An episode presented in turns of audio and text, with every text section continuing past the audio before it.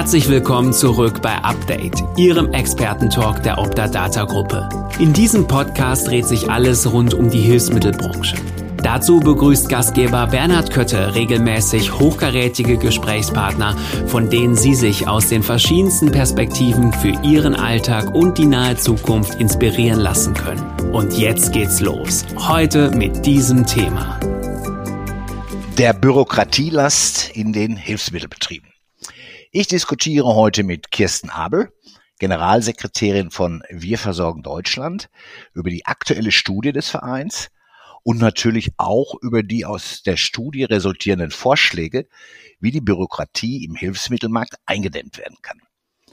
Und damit die Sicht nicht zu einseitig wird, wollen wir auch über die neuesten Vorschläge des GKV Spitzenverbandes, über die Originalzitat äh, oder Originaltitel Zukunftssichere Hilfsmittelversorgung sprechen. Ja, da haben wir uns viel vorgenommen heute. Schön, dass du bei Update bist, zu Gast bist hier. Kirsten, ich grüße dich. Ja, hallo Bernd. Äh, wir sagen ja schon lange du. Ähm, ich freue mich, dass ich hier dabei sein kann, äh, ein bisschen was erzählen kann über unsere Politik in Wir versorgen Deutschland. Ist ja im Moment eine sehr spannende ähm, Lage und ja, ich freue mich auf das Gespräch. Da drohen Änderungen, in Anführungsstrichen drohen. Ja, ja wir fangen aber mal klassisch an. Wer ist Kirsten Abel? Was dürfen wir über dich und deine Hilfsmittelexpertise wissen? Ja, erstmal muss ich sagen, ich komme eigentlich überhaupt nicht aus dem Hilfsmittelbereich, sondern ich bin Diplomkauffrau. Mhm. Ähm, ich habe damals studiert VWL und BWL, damals noch, als es ein Diplom gab und nicht Bachelor und Master. Ähm, meine Schwerpunkte waren Personal- und Wirtschaftsinformatik. Also Wirtschaftsinformatik hilft mir im Moment natürlich enorm, wo es um diese ganzen Themen Digitalisierung, EPA und so weiter geht. Ja, und mein ganzes Leben lang habe ich eigentlich äh, Kommunikation gemacht. Ich bin mit dem Verlagswesen Bundeswesen gestartet äh, und bin seit 2011 beim Bundesinnungsverband und habe damals mit dem Präsidenten, viele kennen ihn vielleicht noch, Klaus Lotz begonnen und bin jetzt in der zweiten Präsidentschaft mit Alf Reuter ähm, an seiner Seite und ja, jetzt Sprecherin des Präsidiums und für Wir versorgen Deutschland eben Generalsekretärin äh, in dem Bündnis. Und bin froh, dass ich für die Branche sprechen darf, auch wenn ich nicht quasi in ihr aufgewachsen bin. Ja, das äh, hilft ja manchmal, hat man nicht so den Tunnelblick, ne? wenn man so von draußen erstmal anfängt. Obwohl du ja äh, jetzt schon wirklich, hast ja gerade gesagt, schon eine ganze, ganze Weile dabei bist und das Wort Hilfsmittel dir alles andere als fremd ist, gar keine Frage. Ne? Ja, Kirsten, wir hatten vor zwei Jahren hier deinen äh, Kompagnon, wenn ich so sagen äh, darf, den Generalsekretär Wir versorgen Deutschland, Patrick Grunau hier mit dem du dir äh, ja die Aufgabe da quasi teilst. Ähm, der hat in dem Gespräch 2021 die Gründung des Vereins hier angekündigt. Ja, was hat sich in den letzten zwei Jahren denn so alles getan bei euch? Ja, was hat sich getan? Also vor allem haben wir eine unfassbare Menge an Gesprächen geführt. Ähm, ja, man stellt sich Politik immer leicht vor. Also man stellt sich mal vor, man hat dann eine große, wichtige Forderung und die ist dann einfach nur an den Mann zu bringen aber bei weitem gefehlt.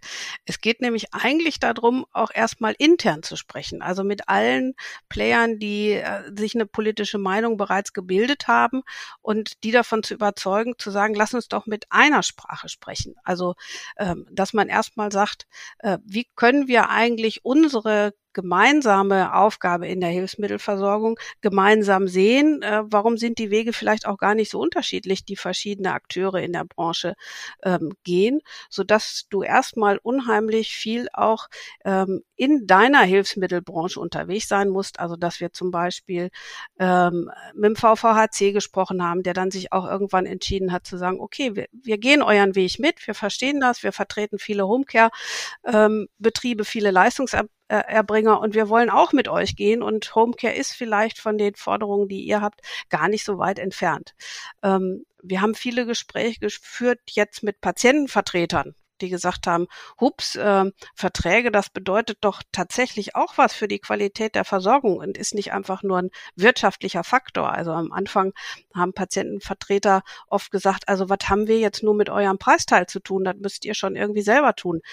Ähm, aber dass wir im, im, im Endeffekt eine Forderung haben zu sagen, können wir denn nicht alles mal transparenter machen, äh, mussten die auch erst verstehen. Ähm, Dann haben wir mit Leistungserbringergemeinschaften, die ja bei uns auch Partner sind in Wir versorgen Deutschland, viel, viel, viel gesprochen, was die Betriebe vor Ort tatsächlich beschäftigt, weil viele Betriebe vor Ort auch Politik machen.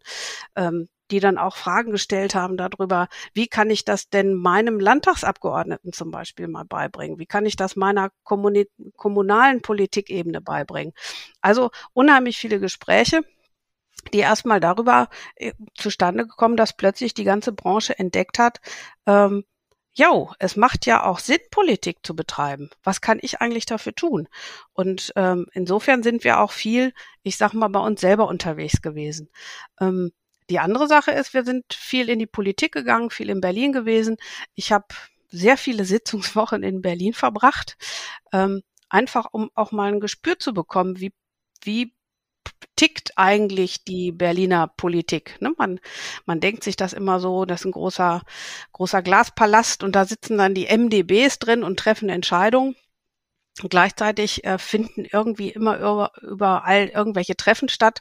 Ähm, wie funktioniert das? Und das haben wir auch rausgekriegt. Also wir sind viel unterwegs gewesen, haben viel mit Politikern gesprochen, sind viel auf diesen Veranstaltungen gewesen und können für uns auch jetzt entscheiden, wo eigentlich wer überzeugt werden muss, ähm, wie man besser für die Branche Politik machen kann.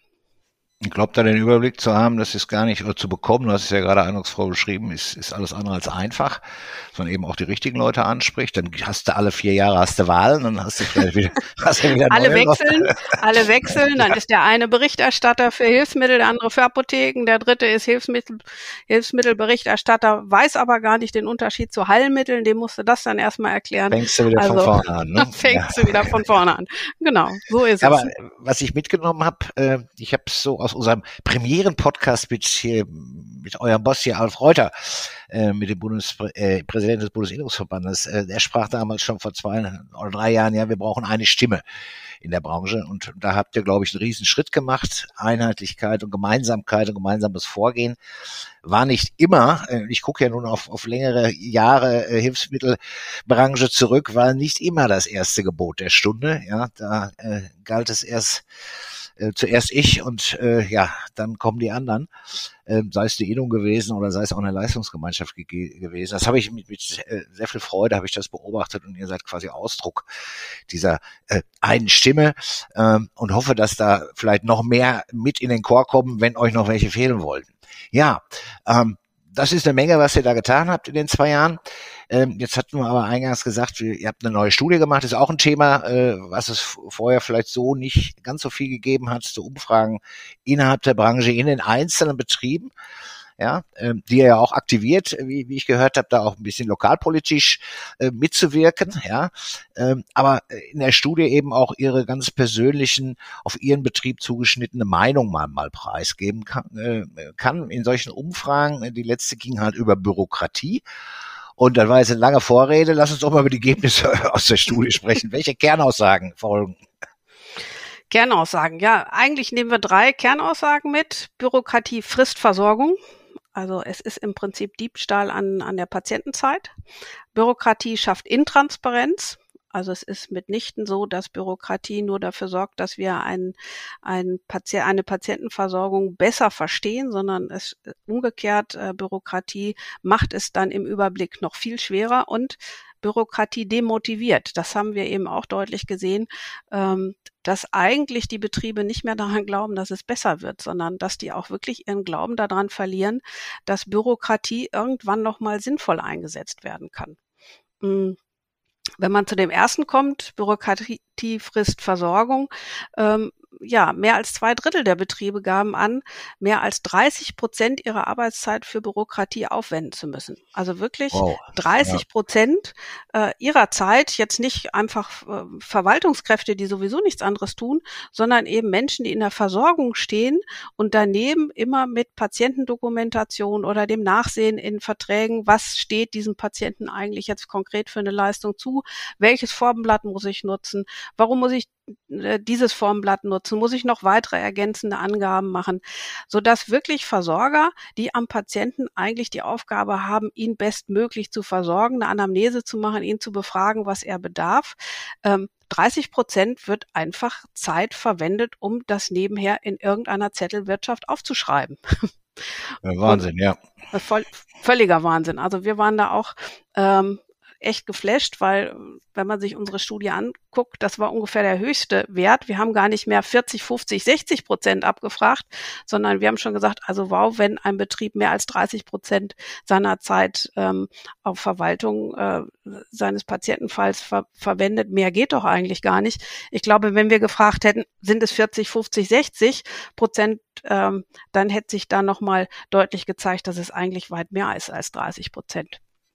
Ja. Ja, spielt natürlich das Gefühl auch so ein bisschen eine Rolle. Ich glaube nicht, dass es wirklich jemand ernst echt trägt, aber ähm, man, das Bauchgefühl, das wissen wir auch, ne, das, das äh, spricht ja auch häufig Bände und äh, ob du 30, 35 oder 25 Prozent ist, glaube ich, in dem Ergebnis völlig wurscht, ist ja. zu viel. Ne? Das ist auf jeden Fall zu viel.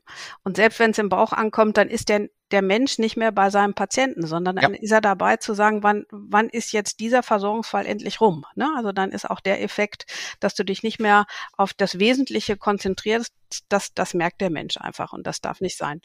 Hm, ja, schafft intransparent die wichtigsten Bürokratietreiber, haben wir auch abgefragt aus Sicht der Unternehmen weiterhin das Vertragswirrwarr mit den Krankenkassen. Also circa 92 Prozent haben eben angegeben, diese 30 Prozent der Zeit äh, verschwenden sie eben auf die verschiedenen Verträge, die sie überhaupt sichten müssen und gucken, welche Leistungsrechte ja. ähm, dort hinterlegt sind hm, sowie Dokumentationspflichten gegenüber Kostenträgern.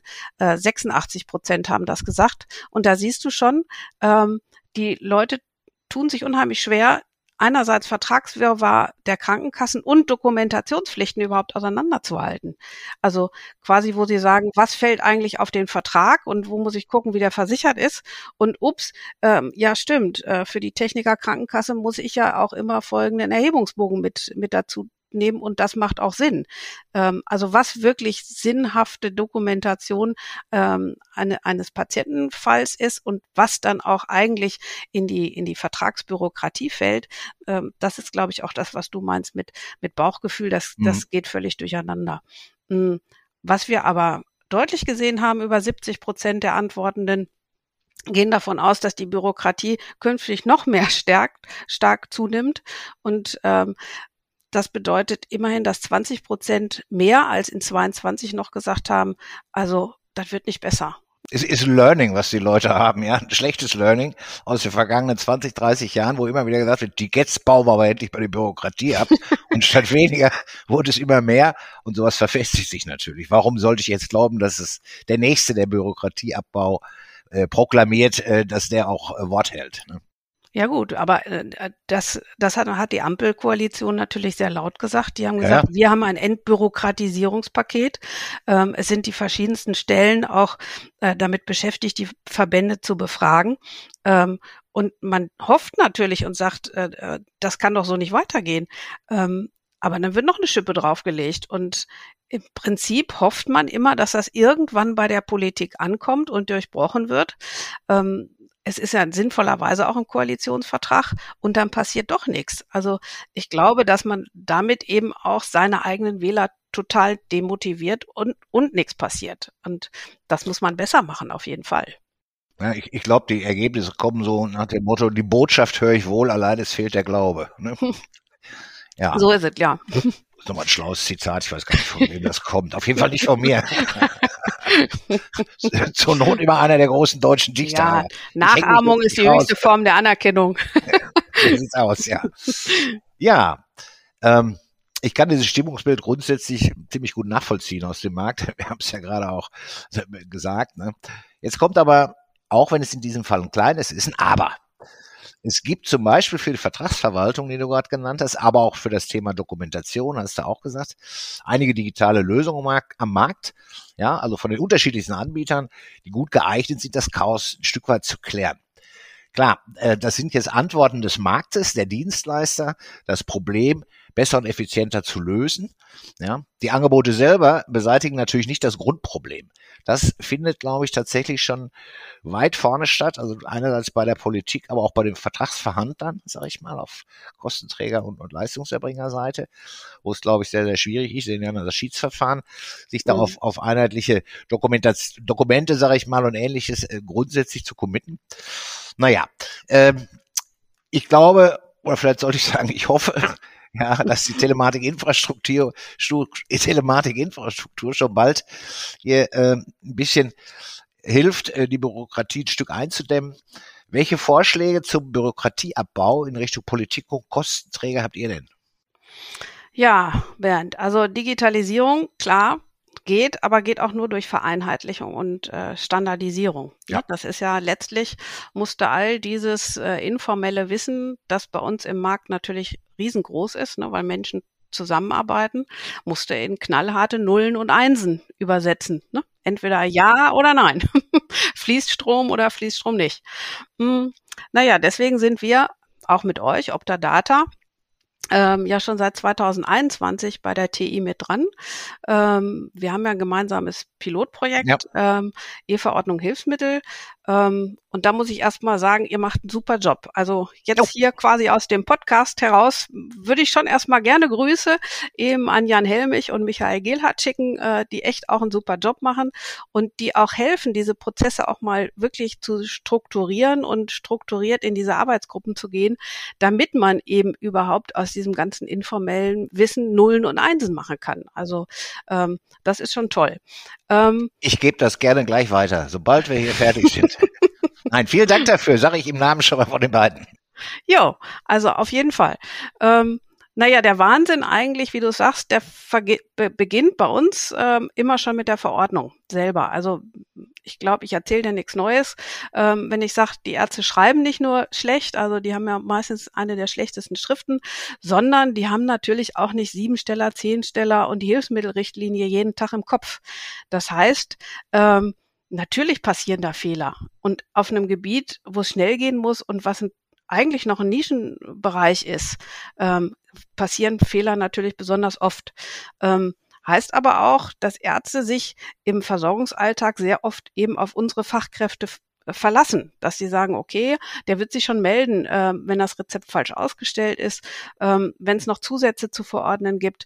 Ähm, immerhin ist die andere Seite ja auch eine Fachkraft. Ne? Also ja. hinter diesem ähm, aus dem Siebensteller wird ein Zehnsteller, heißt ja auch, ähm, da kommunizieren Fachkräfte auf Augenhöhe. Ne? Also ist, ist ja auch eine schlaue äh, Erfahrung die, oder eine gute Erfahrung, die die Ärzte gemacht haben. Und ich finde es schlau, wenn man sich, weil man ja nicht alles wissen kann, ja, sich genau.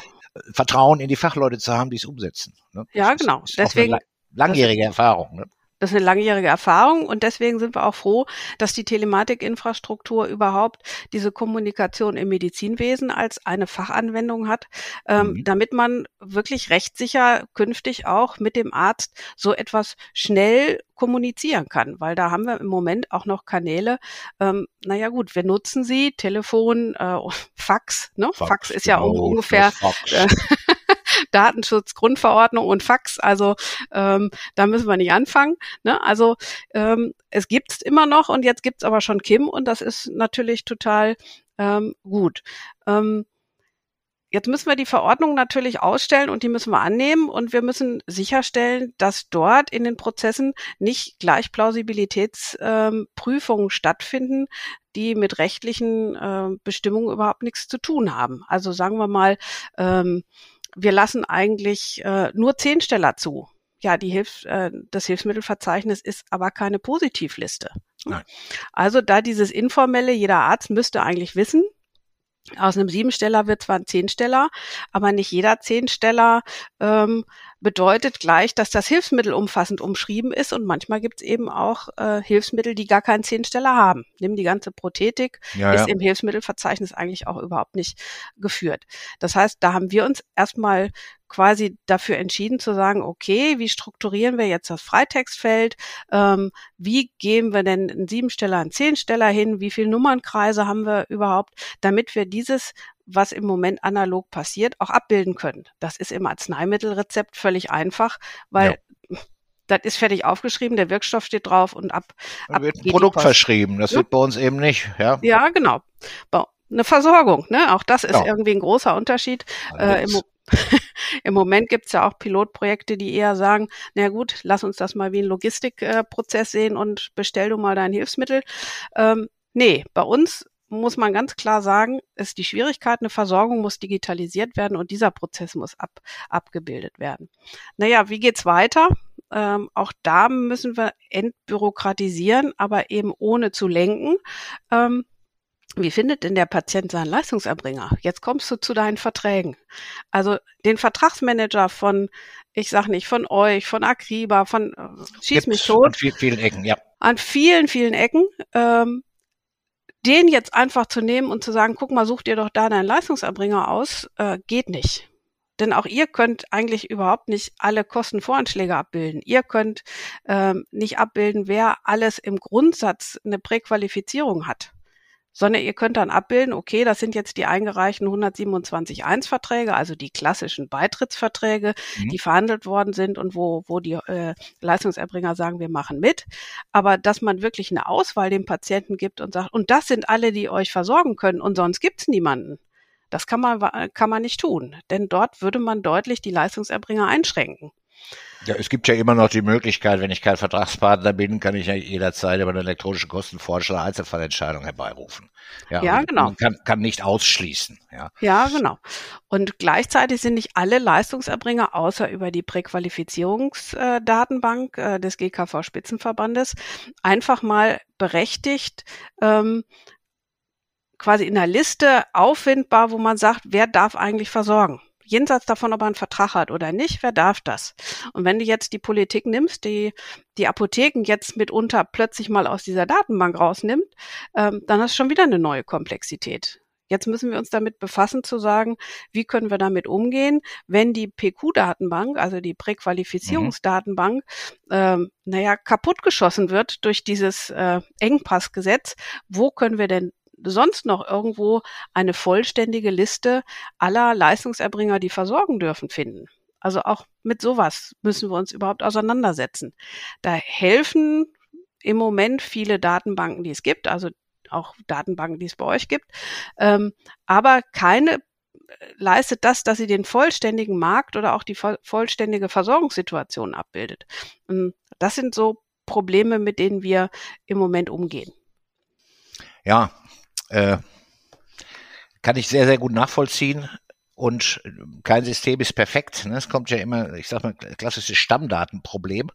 Ja, das fängt ja auch, wenn ich bei der Präqualifizierungsdatenbank jetzt mal bin, das fängt ja auch damit an, dass ich als Leistungserbringer meine Daten da immer wieder auf dem neuesten Stand halte. Es verändert sich ja mal was. Genau, da müssen wir sagen, die müssen wir nutzen. Ne? Aber wie schnell habe ich das auch vergessen? Ne? Wie schnell hast du das vergessen? und wenn du, wenn du sagst, wie weit sind wir eigentlich und was sind unsere Vorschläge? Naja, immerhin haben wir mit Hilfe von euch jetzt äh, im Juli schon die ersten Rezepte getestet. Wir wären ja. fertig. Wir können in 24 auch in den Echttest gehen, in den Versorgungstest. Die Abläufe sind sehr viel einfacher. Wir können auf Digitalisierung umswitchen. Ja, und was sagt jetzt Professor Dr. Karl Lauterbach? Hm, aber wir sind noch nicht so weit, lasst mal lieber ein Jahr verschieben. Ne? Also auch mhm. da ähm, glaube ich, ist Bürokratie demotivierend, dass wir sagen, ey, jetzt haben wir doch mal einen Durchbruch. Die ganze Branche spricht mit einer Stimme und probiert was zuzuarbeiten und schafft es auch tatsächlich mit Kassen. Also in unserem Projekt sind ja auch diverse Krankenkassen mit beteiligt. Ja. Äh, kriegen wir das hin? Dann wird man doch wieder ausgebremst. Also das ist so dieser politische Entscheidungsprozess auch äh, in Wir versorgen Deutschland, wo man dann wirklich immer auch mal Daumen drücken muss und mitmachen muss, zu sagen, okay, wir halten jetzt durch und jetzt müssen wir mal einen trinken, aber morgen geht's weiter. Ähm, dann machen wir es halt 27, aber mit äh, noch anderen Funktionen, die wir uns ausgedacht haben. Ja, es könnte ja auch ein Step by Step quasi sein, ja. Also das erste fehlen ja nochmal die, die Institutionskarte, der halbe Berufeausweis mhm. muss noch ausgestellt werden. Das soll wohl alles nach meinem Kenntnisstand verbessern mich äh, nächstes Jahr, Mitte nächsten Jahres irgendwie so passieren. Mhm. Ja, und dann könnte ich mich ja theoretisch schon anschließen, wenn ich diese beiden Voraussetzungen habe, um zum Beispiel Kim zu nutzen. Hm? Genau. Schon das wäre mal ein erster Schritt, Schritt Genau. genau, dass man überhaupt schon mal, ich sag mal, ein bisschen vorfühlt, wie das überhaupt funktioniert, dass man auch tatsächlich sagt, wie, wie funktioniert eigentlich die Kommunikation über dieses, über dieses Medium. Wir alle wissen, wir haben E-Mail gelernt, wir haben, mussten auch WhatsApp erstmal lernen. Äh, inzwischen kennt man auch noch andere Dienste, TikTok und sonstiges. Das, das hat jeder so ein bisschen so seine Logik. Und wenn man verstehen will, wie Kim funktioniert, dann sollte man es auch einfach irgendwie ausprobieren. Und die Möglichkeit sollte uns auf jeden Fall ähm, Lauterbach geben. Also ähm, ich denke schon, dass wir an die TI schnell, schnellstmöglich angeschlossen werden sollten. Auch wenn wir diesen einen Fach, diese Fachanwendung E-Verordnung noch nicht nutzen können. Wir müssen da unsere Ja, Erfahrung machen können. Wie sehen das denn Kostenträger? Hast du da Stimmen gehört, dass sie sagen, ja, Kim fänden wir auch schon gut im Hilfsmittelbereich? Mm, Also insgesamt ähm, Kostenträger, die setzen sehr auf Di- Digitalisierung. Ähm, und zwar aber in zwei Hinsichten. Also ich glaube, da gibt es so zwei große Brillen. Ähm, die eine Brille sieht erstmal auch unheimlich viel ähm, Entbürokratisierungschancen. Ne? Dazu zähle ich Ja. insbesondere die AOK an. Ne? Die sagen, Mensch, lass uns doch jetzt schon mal anfangen. Wir haben damals Verhandlungen gemacht, um, um tatsächlich Verwaltung zu vereinfachen. Da war ja dann auch zum Beispiel eine Einigung über ein EKV zu sagen, wie geht man mit Schnittver Schnittstellen um. Ja. Ähm, und man hat im Prinzip auch verstanden, dass man bestimmte Erhebungsbögen, also auch abrechnungsbegleitende Unterlagen, ähm, ähm, irgendwie vereinheitlichen muss. Ähm, auch die AOK versteht total zu sagen, Mensch, das wäre doch auch für uns ein Durchbruch, wenn wir die digitale Unterschrift Na ähm, klar. mal Ja, hätten. So. Guck, Im- ImageLink haben sie vom, äh, ja quasi ins Leben gerufen und Ja, genau. äh, versuchen da einen Standard draus zu machen, nehmen ja schon ganz viele Kostenträger teil, wo eben ein Image verschickt wird am Ende des Tages und nicht mehr das Rezept. Ne? Ja, genau. Und ähm, da ticken diese Krankenkassen wirklich so, dass sie sagen, das sind bürokratische Erleichterungen, ähm, die auch die Krankenkassen, die haben auch Fachkräftemangel. Äh, wenn die jemanden suchen, der spezialisiert ist auf, auf Hilfsmittelversorgung, machen die auch drei Kreuze und, und freuen sich, wenn der da nicht den ganzen Tag irgendwie mit Verwaltung zu tun hat. Mm, Die andere Gruppe, äh, Krankenkassen, die geht einen Schritt weiter eigentlich und die sagt, Mensch, wenn wir jetzt schon digitalisieren, ist das nicht eine Art und Weise, ähm, dort auch ein Stück weit, ähm, naja, ich sag mal, zu lenken. Ja. Äh, und zwar lenken gar nicht im, ich sag mal gleich, äh, rechtswidrigen Sinne, dass man mit Rezepten makelt, sondern dass man sagt, ich bin eine Krankenkasse, ich, also in diesem Selbstverständnis, ich bin eine Mhm. Krankenkasse, ich bin doch das Beste, was ich meinem Kunde vorstellen kann. Und dann kann doch ich ihn erstens am besten beraten, ich kann seine Patientenakte ähm, doch am besten auch auf meine App nehmen. Ich kann ihm auch sagen, welche Vertragspartner ich für ihn ausgewählt habe, denn ich bin doch für seine Versorgung zuständig. Mm, Und da sagen wir, Man will dem mm, Patienten, äh, dem Versicherten das Beste bieten aus der Genau, Sicht, Sicht genau. hinter der Brille. Ne? Au- Genau, und da sehen wir natürlich ein bisschen anders drauf. Ne? Wir kennen Klar. dann schon durchaus Ablehnungsquoten, die dann die Krankenkassen nicht auf, auf, auf, äh, offenlegen.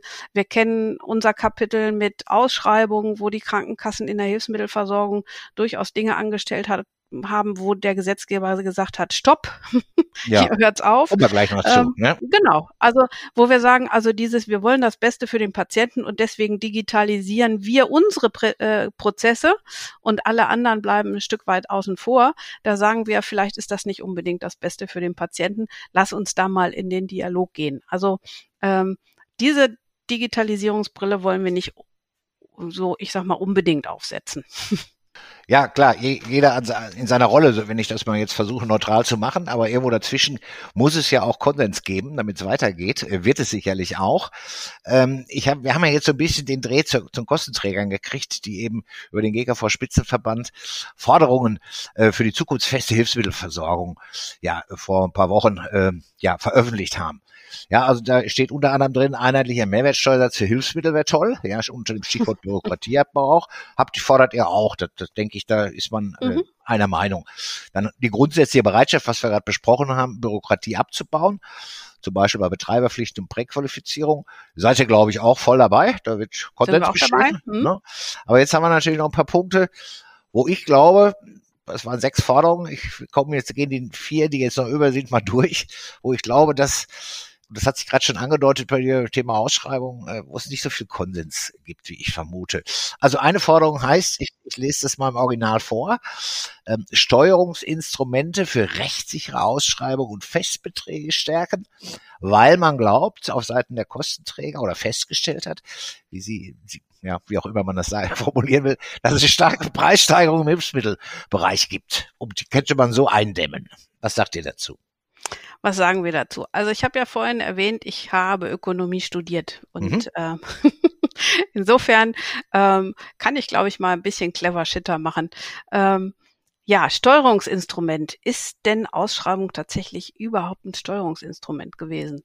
Ähm, wenn man über Steuerungsinstrumente jetzt im Hilfsmittelbereich äh, sprechen äh, möchte, dann muss man ja immerhin sagen, es wäre ein Werkzeug, um zielgerichtet ähm, irgendwie einen Prozess zu beeinflussen und ihn zu verbessern.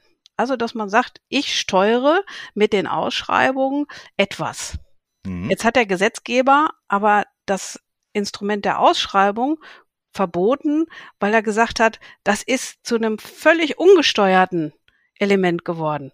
Das heißt, all das, was die Krankenkassen sich davon versprochen haben, nämlich Vergünstigung äh, der Leistung bei gleichbleibender Qualität hat bedeutet, dass tatsächlich ähm, ich sag mal, Inkontinenzprodukte einfach aus dem LKW heraus äh, in die Wohnung geliefert worden sind oder Rollstühle vom LKW heraus den Leuten einfach vor die, vor die Tür gestellt worden sind.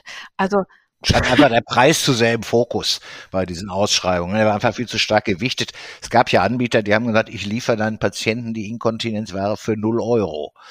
Ne? Hm, genau. Äh, da genau. hätte man eventuell mal äh, auch ohne ökonomischen Hintergrund sagen, hm. Ja, ist komisch. Ne? Jetzt kannst du sagen natürlich, bleiben wir wieder beim Steuerungsinstrument, ist denn dann ähm, Ausschreibung überhaupt ein Steuerungsmittel, um möglichst billig zu werden? Ne? Man kann ja dann sich streiten und sagen, okay, leere Kassen und so weiter. Ähm, die, die Krankenkassen müssen Hauptsache billig jetzt durchsetzen. Ähm, da sage ich, na, es war gar kein Steuerungsinstrument. Wenn man sich die Wirtschaftlichkeit anguckt, mag es sein, dass der Toilettenstuhl oder eben der einzelne Rollstuhl billiger geworden ist. Aber weil es zu Fehlversorgung gekommen ist, also weil tatsächlich Leute entweder unversorgt oder halb versorgt oder ähm, ja in ihrem Krankheitsbild überhaupt nicht verändert worden sind, heißt das umgekehrt auch, dass diese diese Leute entweder wieder in der Klinik gelandet sind, dass die, diese Leute sich ein neues Hilfsmittel haben beschaffen müssen und dass die Versorgung viel teurer geworden ist. Also auch in der Hinsicht ist eigentlich dieses von den Kassen Hauptsache billig gar kein Steuerungsinstrument gewesen, sondern ich sag mal ein riesengroßer Feldversuch, wo keiner am Schluss hat drauf gucken können, wie wahnsinnig hoch die Kosten eigentlich geworden wären, weil der Gesetzgeber zum Glück ganz schnell die Bremse gezogen hat und gesagt hat, hallo, hier wird was völlig ungesteuert ins Leben gerufen. Wir haben keine Sicht mehr darauf, welche Qualität geliefert wird. Wir haben keine Sicht mehr auf die Wirtschaftlichkeit, also auf eine Gesamtrechnung, ob das tatsächlich günstiger ist für, für Krankenkassen, sondern hier drohen Fehlversorgungen, die uns Kosten verursachen. Das müssen wir beenden. Und dieses Argument zählt, denke ich, auch heute noch. Ja, letztendlich ist ja über die, die privaten Zuzahlungen, ja, wer, wer für 0 Euro äh, Rechnung an die Kostenträger stellt, kauft die Windel ja trotzdem für 5 Euro ein, äh, möchte ja auch entsprechend Gewinn machen. Das heißt, die Patienten haben das dann entsprechend bezahlt. Äh, die privaten Aufzahlungen gingen ja, äh, ja reichlich in die Höhe. Ne? Mhm. Und, und wer einmal äh, Vater war oder Mutter war äh, oder ist äh, und weiß, wie das war, als es hieß, wir brauchen Windeln, was das so kostet, äh, damit man nicht, ja, äh, das, damit man das Thema ziemlich trocken kriegt. ja, ähm, dann hat man sie, natürlich äh, weiß man, was man dann dazu bezahlt. Und das hat ja unterm Strich an einigen Stellen für mich auch das Sachleistungsprinzip ausgehebelt. Mhm.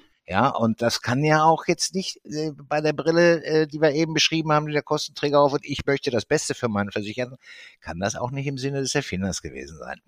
Ja, und das nochmal zu wiederholen, also ich, diesen Fehler, äh, entweder hat er einen Stein der Weise neu erfunden, äh, was mir nicht bekannt ist. Ich würde ich, ich finde es unmöglich, da überhaupt nochmal darüber zu sprechen. Was mit Festbeträgen? Sind die bessere Steuerungsinstrumente als Ausschreibung? Ja, also erstmal der Festbetrag ist, ist ein Steuerungsinstrument, aber er wird überhaupt nicht so genutzt, wie der Gesetzgeber ihn sich vorgestellt hat. Also der Gesetzgeber hat sich vorgestellt, ähm, es macht doch Sinn, dass ich in der Gesundheitsversorgung einen Höchstpreis festlege, wo ich sage, also Leute, maximal dürft ihr Betrag X ähm, ähm, für eine mhm. Hilfsmittelversorgung nehmen.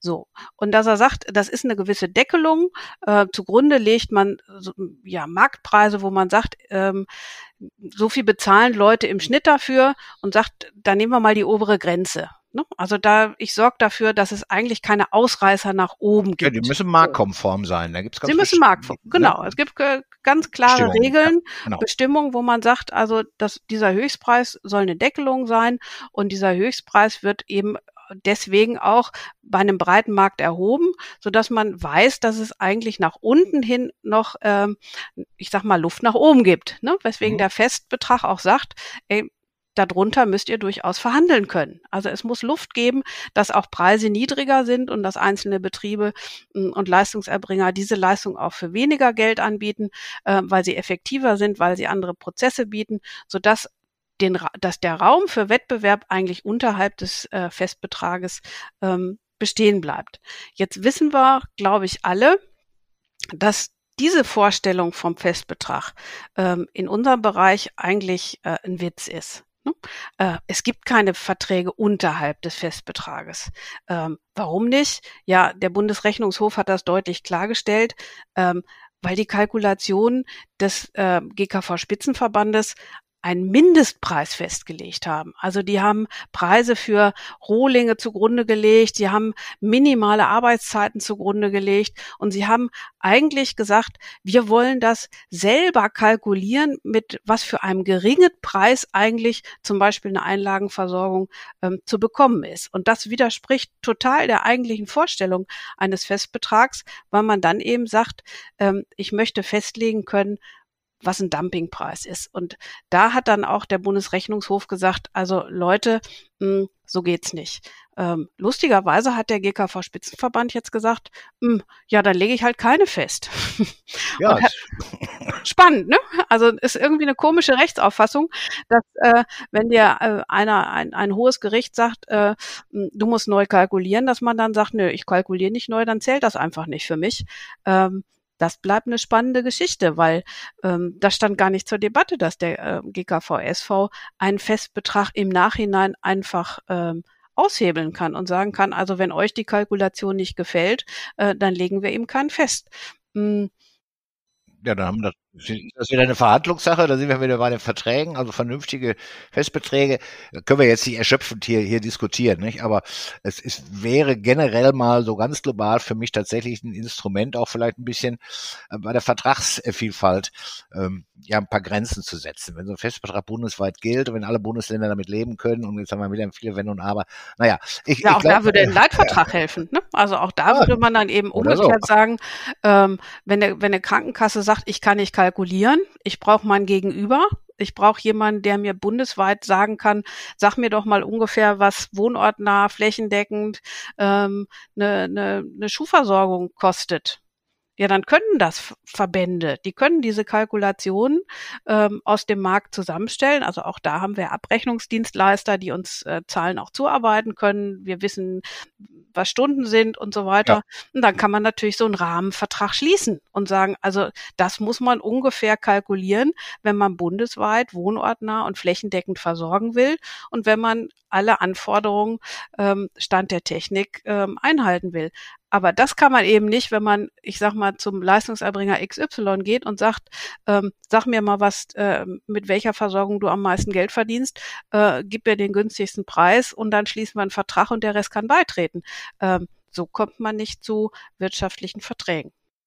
Nee, also ich glaube, es wäre tatsächlich mal ein Versuch wert, hier so, ein, so eine Musterberechnung mal zu machen, mit allen Stärken, die im Fach da sind, mit allen Daten und dann das mal zur Diskussion zu stellen. Aber gut, äh, Kirsten, Kirsten wir äh, äh, ufern aus. Ich, ich ja, Politik mal, ist nicht einfach, ich habe es dir gesagt. Äh, kommen wir mal zum äh, zweiten Teil äh, oder zu einer zweiten Kernaussage, der ist der Kostenträger. Den Wettbewerb unter Leistungserbringenden wiederbeleben. Stichwort wieder mehr Einzelverträge. Du hast gerade den Leitvertrag schon angebracht und hier ist genau konträr quasi, was die Kostenträger wollen, Einzelverträge. Genau, Wettbewerb. Also Wettbewerb auch ist natürlich ein schönes Stichwort. Auch wir wollen Wettbewerb, aber es äh, ist die Frage Wettbewerb, worum? Hm, ist dir schon mal aufgefallen, ähm, dass die Idealvorstellung von Wettbewerb bei den Kassen eigentlich darin besteht, ähm, dass sie mit mindestens 40 Prozent der Versicherten, also nimm mal Techniker und Barmer mhm. oder nimm die AOK, ne, am liebsten einem einzigen Leistungserbringer gegenüberstehen würden. Was ist ja. das für ein Wettbewerb? Ne? Also das ist nicht, das ist nicht der Wettbewerb äh, auf einer Augenhöhe, dass man äh, sich darum streitet, was wohnortnah und flächendeckend geht, sondern die sagen im Prinzip, wir sind große Krankenkassen, aber wir haben das Recht, mit jedem einzelnen Leistungserbringer zu verhandeln. Hm. Was kommt dann raus? kann man das alles online machen. Ich weiß, ich weiß. Außerdem kann man das alles online machen. Genau. Auf jeden Fall ein einzelner Leistungserbringer, der muss, soll und darf, und das ist in unserer Marktwirtschaft auch sicherlich rational, Profit maximieren tätig werden. Das heißt, der hat auch Kalkulationen, ähm, die heißen, ich kaufe mir äh, ein bestimmtes Patientenklientel. Ich benutze auch eine Verordnung als Marketing. Mhm. Ähm, ich ähm, versuche Quersubventionierung zu machen. Ähm, da muss man natürlich sagen, ey Leute, so geht das nicht. Wir sind hier nicht bei Gummibärchen, wir sind hier nicht irgendwo äh, bei Produktbereichen, ähm, wo man, ich sag mal, sehr aggressive Wettbewerbsmethoden anwenden kann, sondern wir sind im Gesundheitswesen. Und da haben wir einen Blick fürs Ganze zu haben. Da haben wir auch sicherzustellen, dass Gewinnmaximierung auf jeden Fall gewissen Regeln unterliegt. Und diese Regeln, die heißen eben, dass der Wettbewerb dafür sorgen muss, dass es wohnortnah, flächendeckend und vor allem transparent zugehört, äh, zugeht. Also dass ja. jeder Patient gucken kann und sagen kann, was ist denn die Leistung meiner Krankenkasse? Was steht mir aus Paragraph 33, du hast es vorhin schon gesagt, Sachleistungsprinzip eigentlich zu? Was wären mhm. zum Beispiel Satzungsleistungen meiner Krankenkasse, ne, Wettbewerb? Da möchte ich das mal geschieden wissen, dass ich sage, was ist die Mindestvoraussetzung und was, was sind denn dieses on top? Ähm, und was sind vielleicht Pilotvorhaben, die meine Krankenkasse hat und auf der Grundlage mir besondere Leistungen ergibt? Das alles kann ein Patient heutzutage überhaupt nicht sehen. Und damit kann er, und das war eigentlich die Idee von Karl und Ulla damals, also Karl Lauterbach und Ulla Schmidt, dass sie gesagt haben, der Patient soll eigentlich vergleichen können. Der soll als Versicherter ja, sagen. ja, auch. ja, eben. Aber was musst du heutzutage tun, wenn du sagst, ich will eine Einlagenversorgung haben oder ich will äh, eine Inkontinenzversorgung oder was auch immer? Welche Leistungen habe ich? Dann musst du bei der Krankenkasse anrufen. Die schickt dir den Vertrag und den musst du dann auch noch lesen können. Wir beide können den lesen, weil wir seit zehn Jahren im Fach sind. Aber ein ganz normaler Versicherter, äh, sagen wir mal ehrlich, der versteht böhmische Dörfer. Ja, der, der will no? das auch gar nicht wissen. Das haben wir ja eben auch schon festgestellt. Ne? Der sucht sich seinen Leistungsbringer am liebsten vor Ort aus, wo er nicht weit laufen muss. Genau. Ja, äh, und da weiß er aber nicht, ob die, ob die Leistung rechtskonform ist oder nicht. Ne? Nee, er will was für seine, sein Problem haben, eine Lösung für sein Problem. Alles andere äh, behaupte ich jetzt mal, ist, ist den meisten völlig egal. Ja. Genau. Und dann kommt aber mitunter ein Leistungserbringer, der sagt, pass auf, kein Problem, äh, ich habe hier einen Vertrag und ich schicke dir die Windeln für einen Monats, äh, für, für, für, für einen Monatsbedarf. Ja, ist, wie kann denn da der Versicherte sagen, ja, nee, das, ist aber so, so kann das aber auch nicht sein. Normalerweise gehen solche Versicherten dann entweder zur Verbraucherzentrale oder zum Beispiel zur unabhängigen Patientenberatung. Ja. ja, äh, wir haben mit denen gesprochen. Ich hatte es vorhin gesagt, wir haben viele Gespräche äh, geführt. Was sagen die? Naja, wir können im Grunde nicht beraten, weil wir auch auf diese Verträge gar keinen Zugriff haben.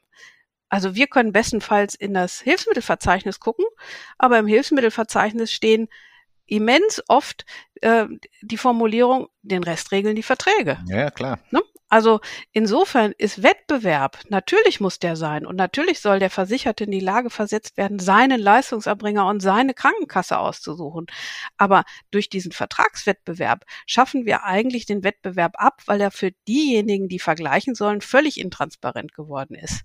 Und dagegen wollen wir steuern. Wir wollen eigentlich sagen, alle Leistungen, die ja Regelleistungen sind, also für alle Versicherten eigentlich gleich sein sollten, muss gelten, dass dass Spitzenverbände und dass äh, Spitzenorganisationen diese Regeln gemeinsam mit den Krankenkassen ausmachen können, damit auch für jeden Versicherten klar ist, das kriege ich in der Regelversorgung. Und dann stehen natürlich für die Krankenkassen auch noch Satzungsleistungen zur Verfügung. Auch die können sie ja dann transparent mhm. vereinbaren oder sie können sagen, also wir verstehen uns eher als die innovative Krankenkasse und wir wollen ähm, zum Beispiel jetzt äh, neue äh, prothetische Versorgung mit einführen, äh, bestimmte äh, Zusatzleistungen haben. Das ist ja kein Thema. Aber nur dann, wenn das auf Spitzenorganisationsebene für alle Patienten und Versicherten gleichermaßen transparent ist, kann doch auch der Wettbewerb ähm, in Kraft treten, dass jemand überhaupt sagt, ey, pass auf, ich will ja bei der Techniker versichert sein, weil die technische äh, Besonderheiten für mich bietet. Ja. Oder die AOK ist super, weil ähm, da kann ich eben als jemand, der geriatrisch äh, Patient ist, äh, habe ich ein super Entlassmanagement. Ähm, aber so eine Entscheidung kann heute ein Versicherter auf Grundlage der Vertragslage, wie sie heute ist, überhaupt nicht entscheiden. Und das, das muss man ändern, auf jeden Fall. Da sehe ich also oder erwartungsgemäß wenig Konsens bei, dem, bei dem Thema. Äh, für mich, und wir haben ja nicht, ist ja nichts Neues Einzelverträge. Ja, äh, als ich noch etwas intensiver in den Bereichen der Verträge unterwegs war, hier bei Optadata, ähm, ist mir immer aufgefallen, dass das ja, ah, das war so ein geheimer Eichkater, ne? Also, das, das darf keiner wissen. Und die Verträge waren sowieso, obwohl sie es ja müssen, nicht öffentlich. Mhm. Ja, und letzten Endes no go. Für, mhm. für mich, ja, hat ein Einzelvertrag auf beiden Seiten, sowohl auf Leistungserbringerseite als auch auf Kostenträgerseite wieder viel zu stark, und das ist ein Erfahrungswert, ein valider mhm. Erfahrungswert, den Preis im Fokus und nicht den Patienten. So, starkes Statement. Ausrufezeichen, nächster Punkt.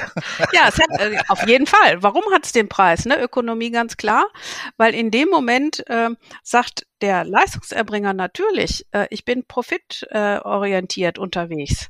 Ist, ist kein Verbrechen in Deutschland. Ich habe das nur einfach, ja. einfach, festgestellt. Und wenn aber Willen, ja. genau und äh, wenn gleichzeitig aber meine Leistung, wir hatten es gerade darüber, gar nicht sichtbar und transparent wird, wenn ich also mit On-Top-Leistungen gar nicht punkten kann, weil sie sind ja nirgends veröffentlicht, Worauf gehe ich dann als Leistungserbringer? Nur auf den Preis. Auf der Kassenseite, na ja, äh, die Kassenseite sagt, ich kann den doch verpflichten auf eine Mindestleistung gemäß Hilfsmittelverzeichnis. Lustigerweise gibt es kaum Kassen, die das kontrollieren wollen.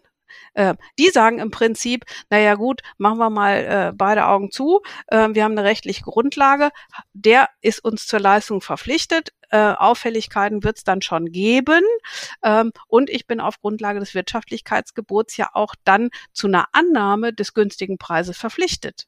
Also dieses System treibt tatsächlich sowohl Krankenkassen als auch Leistungserbringer echt in diese, in, in diese Mühle von Dumpingpreisen. Also das ist noch gar nicht mal, dass die da irgendwie schlecht, ähm, ähm, ja nicht aufpassen oder besonders böse sind, sondern dieses System, das eben den Einzelvertrag ähm, ins Zentrum stellt, ähm, das sorgt dafür, dass beide Parteien auf Dumpingpreisen enden müssen. Ja. Und das geht nicht. Das ist äh, Sehe ich ja, auch so. Vertragskontrollen äh, werden auch nicht durchgeführt. Ja, äh, letzten Endes weiß man aber auch, ich zitiere jetzt Opa, ne? äh, wer billig kauft, kauft häufig zweimal. Und jetzt verlassen wir den Punkt. so. äh, wir kommen zum Thema, äh, zur dritten Forderung, Kartellrecht konsequent anwenden, um Verhandlungsgemeinschaften zum Nachteil der Versichertenversorgung zu verhindern.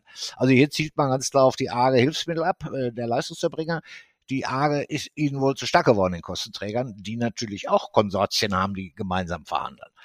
Was steckt dahinter? Ja, also erstmal vorab, ähm, Natürlich, der Bundesinnungsverband, äh, genauso wie die anderen AGE-Mitglieder, wollen sich natürlich kartellrechtskonform verhalten. Also ähm, wir sind doch äh, nicht eine Mafia. Also äh, dieses Bild, man rottet sich zusammen, um irgendetwas äh, quasi durchzuboxen. Nein. Also wir sind auf jeden Fall kartellrechtskonform, wollen das auch und haben deswegen auch mit dem Kartellamt immer eng zusammengearbeitet. Ja. Kommen wir zum letzten Punkt, Kirsten. Ähm, Leistungserbringende müssen Gründe für Mehrkosten elektronisch an Kassen übermitteln. Ja, und da habe ich gesagt, okay, da hat es ein Fragezeichen. Äh, wir als Abrechner wissen, das passiert das schon lange. Ja, und dann gibt's auch noch den Mehrkostenbericht des GKV Spitzenverbandes. Äh, was soll, wo, wo zielt die Forderung hin? Kannst du mir mal ein Fragezeichen äh, mal nehmen hier?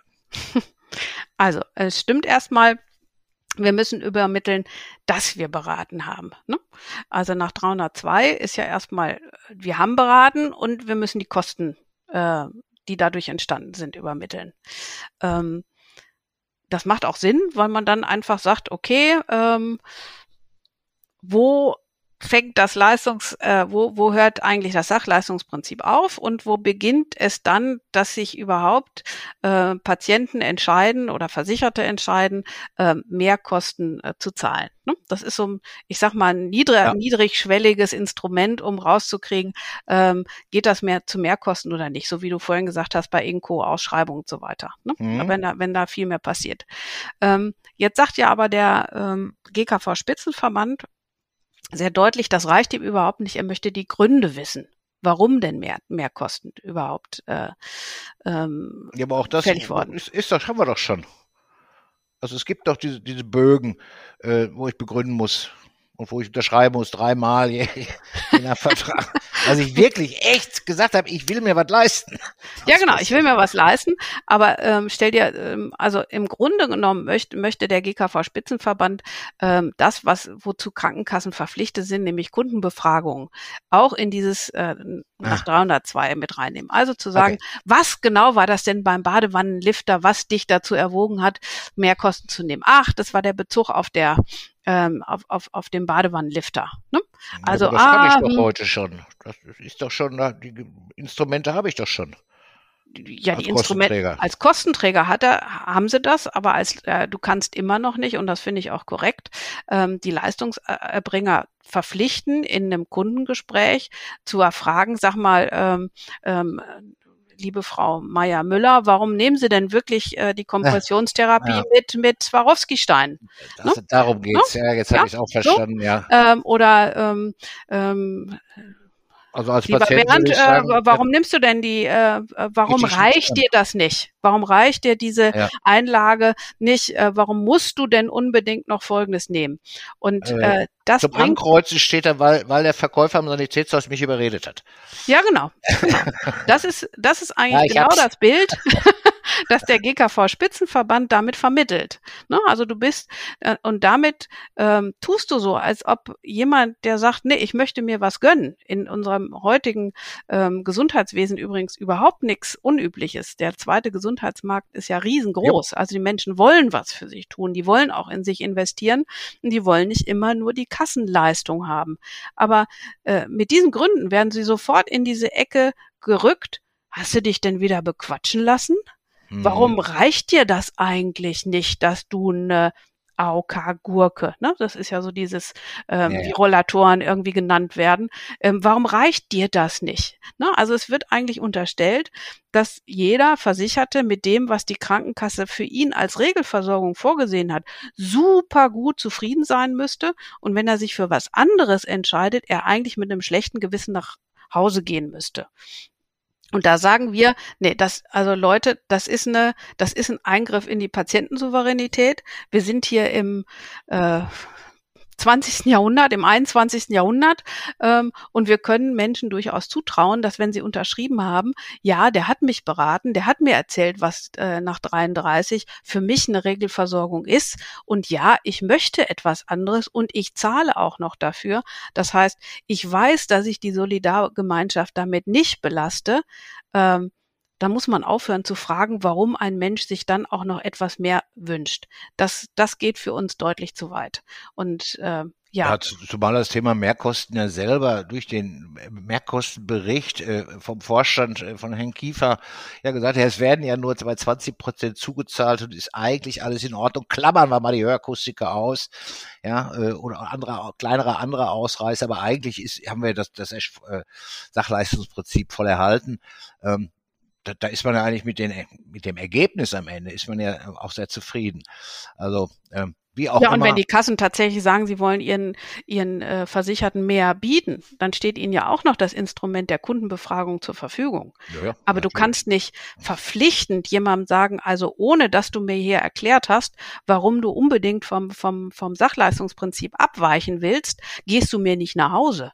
Also das, das ist eine Art und Weise, Patienten und Versicherte in den Blick zu nehmen. Das eigentlich mit dem mit einem Gesundheitsverständnis ähm, von heute überhaupt nicht mehr zusammenpasst. Das war jetzt ein gutes Schlusswort. Kirsten, wir haben ein bisschen überzogen. Erstmal vielen Dank für deine klaren Worte. Und ich, ich fand, wir hatten eine spannende Diskussion. Und äh, ich drücke euch von Wir versorgen Deutschland die Daumen, dass ihr mit der ja, notwendigen Zähigkeit Schritt für Schritt ja, eure Ziele erreicht und damit die qualitative Hilfsmittelversorgung, die vor Ort nahe noch lange Realität bleibt, dass sie auch vor allem persönlich und zwischenmenschlich bleibt. In diesem Sinne, wir sehen uns spätestens in Leipzig zur Auto World. Mach's gut. Wir sehen uns. Bis dann. Vielen Dank, dass Sie heute wieder dabei waren. Hören Sie auch unbedingt bei der nächsten Folge rein. Freuen Sie sich schon jetzt auf einen weiteren Expertentalk und ein Update zum Thema Hilfsmittel in der digitalen Welt. Lassen Sie uns gemeinsam die Zukunft gestalten.